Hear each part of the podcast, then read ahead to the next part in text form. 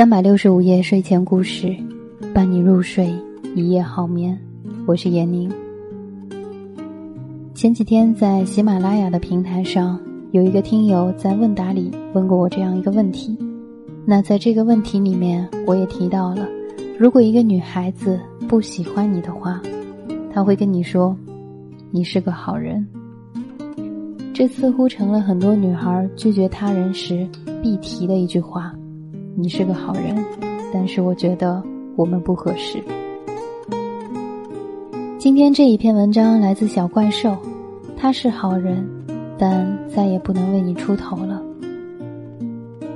柠檬收到一份电子邮件，对，在这个电话和微信都无比方便的时代，他收到的是 email，寄件人是大熊。邮件里大概意思是：柠檬。我喜欢了你五年，我知道你不会喜欢我，可我还是喜欢你。现在我要放下你了，开始自己的生活。我已经接受了 B 市一个公司的邀请，这几天就会过去了。以后我再也不能为你出头，你要照顾好自己。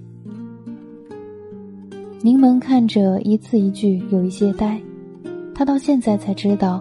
原来他喜欢他，实在太吃惊了，以至于愣了半天，都不知道怎么办。大雄不是哆啦 A 梦里的野蛮大雄，他是一个斯文的男人，平头，长相中等多一点，个子中等，皮肤有一些黑，像古天乐，笑起来很好看，脾气超好，说话温柔，重点是对女孩绅士。对朋友仗义。柠檬认识大雄是在大学三年级一次活动中，来自不同系的柠檬、大雄、小白打成了一团。他们三人搭档，进进出出都一起。有大雄和小白的帮忙，活动也进行的特别顺利。渐渐就称兄道弟了，一晃就在一起混了五年的日子。柠檬一直把大雄和小白当兄弟，在他们面前大大咧咧，从不顾及形象，甚至让他们帮自己的感情出主意，从来没有想过这样的兄弟会喜欢他。有时候我们以为是最好的距离，却不知在别人心里，感情已经萌生发芽，蔓延开来。A 市是省会。柠檬、大雄和小白都是 A 市人，学校在 B 市。大三离校的时候，是大雄送他去的车站，理由是行李太重，怕小个子的柠檬提不起。火车晚点，他陪他在车站等了两个多小时的火车，两个人有的没的聊着天。大雄买了牛奶和面包，撕开面包，把牛奶的吸管插上，再递给他。这没什么。平时他们三个也爱互相带个吃的什么，并不是什么特别关心。大四实习，他们都回了 A 市，没事儿的时候约出来吃饭、喝酒、聊天。初出社会，新人或多或少都会有些不顺，吐槽下工作，互相打下气，一直都这么相处着。毕业季，别人都在吃散伙饭，只有他们三个端着玻璃杯，碰得贼响。说友谊地久天长，小白特激动地说：“我们是金三角，铁打不动。”大雄在柠檬的杯子上又狠狠地碰了一下。柠檬拿到的电话卡优惠让给了大雄，大雄领了第一个月工资，请柠檬和小白吃了大餐。大雄过生日的时候，小白请了饭，柠檬给大雄买了针织衫。他们一直都是这样亲如兄弟姐妹。大雄去过外地一年，有时候跟柠檬聊聊天，问问生活情况。柠檬生日的时候，大雄邮寄来了一只比人还大的毛绒熊。柠檬看着大雄就笑了。他问大雄：“你还把我当小孩啊？”大雄笑笑说：“你本来就是小孩。”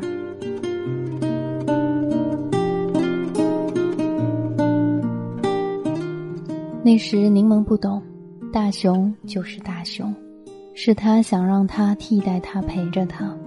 在他心里，他永远都是需要宠的孩子。大雄回来后，三人继续厮混。小白找了同单位的女朋友，有时候三人行也成了两人行。柠檬和大雄一边埋怨小白重色轻友，一边照常吃饭、喝酒、看电影，也没觉得尴尬。孤单的时刻，只能拥有每次亲吻之后残留的温热，也总是那么深。不换不换，当爱里藏着秘密。柠檬和一个男人好上了，两个倔强的人在一起，三天一大吵，五天一小吵，纠缠了好长一段时间。大雄和小白当他的军师，不吵架的时候柠檬消失，吵架的时候就拉上他们陪着，最后还是分手了。柠檬去出差回来。大雄说：“我在机场附近，顺道接你好了，你等着。”她一心想见着男朋友，他送她去男人家，帮他提了行李上去。打开门就看到多了一个穿着男人衣服的姑娘。四个人尴尬的愣了三秒，大雄冲过去就给了男人一拳，柠檬拉住大雄，走过去就打了一巴掌，然后冲出了门。大雄笨重的提着他的行李箱追出去，走出大厦，柠檬就笑了，大赞大雄太帅了，狠狠的帮他出了口恶气。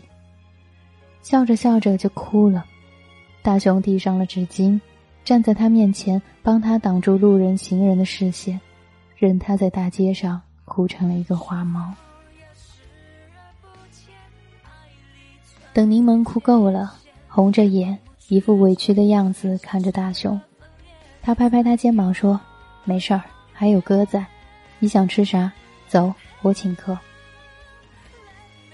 大雄也交过一个女朋友，叫颖儿，长得清秀，是柠檬硬要介绍给他的。女孩子比柠檬小一岁，是他的同事。下班的时候总见大雄来接她，觉得这男孩看起来多憨厚老实。婉转的向柠檬打听，原来只是好朋友，就有点意思。柠檬觉得温柔善良的颖儿和大雄实在太配了，就牵了线。大雄和颖儿交往了几个月，三人行变成了五人行，就柠檬还单着。情人节，大雄给颖儿买了礼物，带着颖儿去吃了烤肉，又去吃了甜品，最后五个人在酒吧汇合，没事儿打干瞪眼玩。大雄一边打着扑克，一边拿过桌子上柠檬的钱折起来，折完又放回柠檬面前，一切那么顺其自然。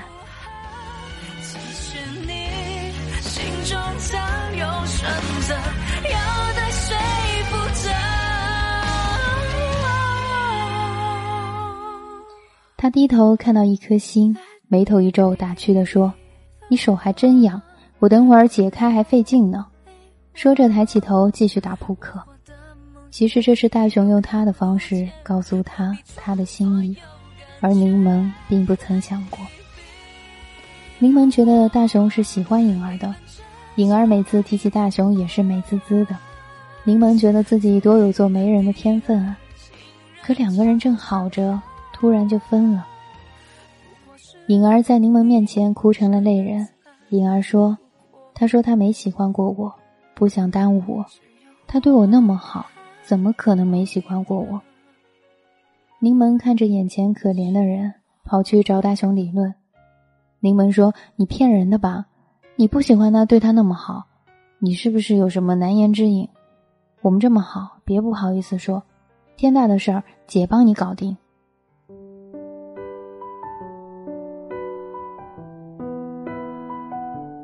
大雄说：“我不喜欢他。”勉强在一起只会耽误他。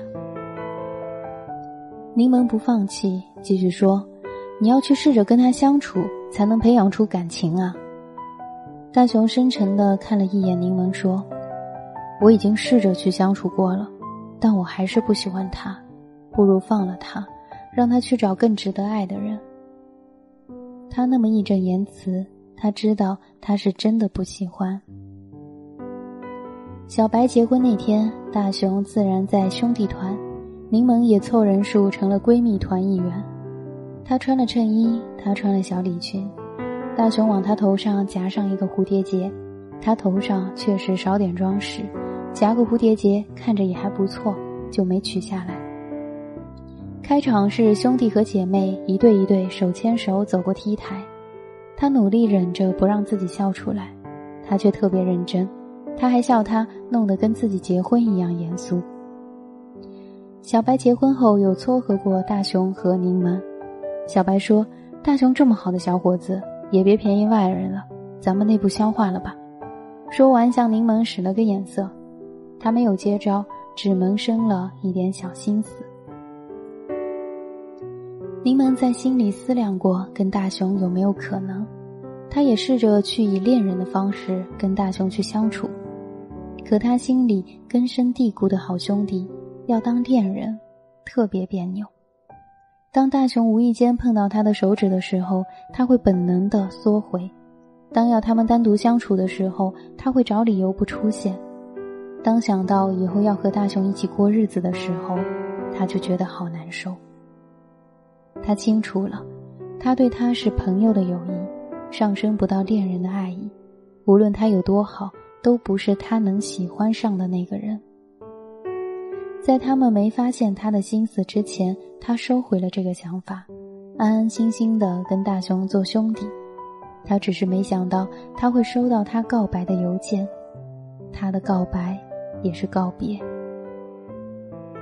柠檬忽然懂了，每次 KTV 大雄一定要唱的那首歌歌词：“我不愿放弃，却要故意默默允许。”我答应自己，爱你的心绝口不提，总是以为终究化作云淡风轻，爱你到底，痛了自己。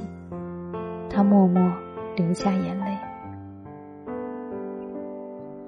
总是听到长辈们说，感情都是相处出来的，你不处一下，怎么会有感情？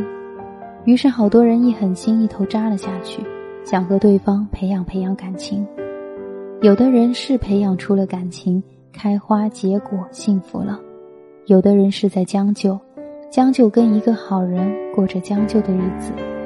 如果能将就一辈子，也好。可有没有这样一种体验？这个人，你知道他很优秀，你知道他很爱你，你知道他对你无微不至，你知道他给了你无数陪伴。你曾与自己做斗争。你非常想抓住这个很爱你的人，你试着与他相处，想从一点一滴温暖里爱上他，可最后还是败给了自己。你无法说服自己心甘情愿跟他恋爱结婚，你觉得很懊恼、很惭愧，觉得幸福放在面前，自己却把握不住，觉得自己简直不争气。可即使骂自己一万遍，你依然无法爱上他，甚至连将就。都很为难，就像大雄对颖儿，柠檬对大雄，他们都曾犹豫过，都曾让自己给过对方机会，最后发现，有的人真的爱不了。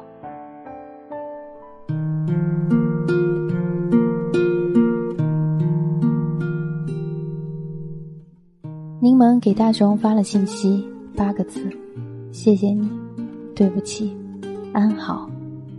不管他愿意不愿意，他已经占有了大雄五年的时间，他不愿意再占据他下一个五年的时间，所以他选择决绝。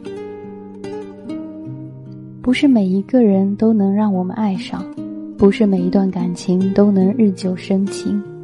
既然一辈子都不会接受那个人，那还是趁早告别好了。也许快刀斩乱麻。是我们唯一能为那个好人做的事。文章来自小怪兽，他是好人，但再也不能为你出头了。感谢收听，再会。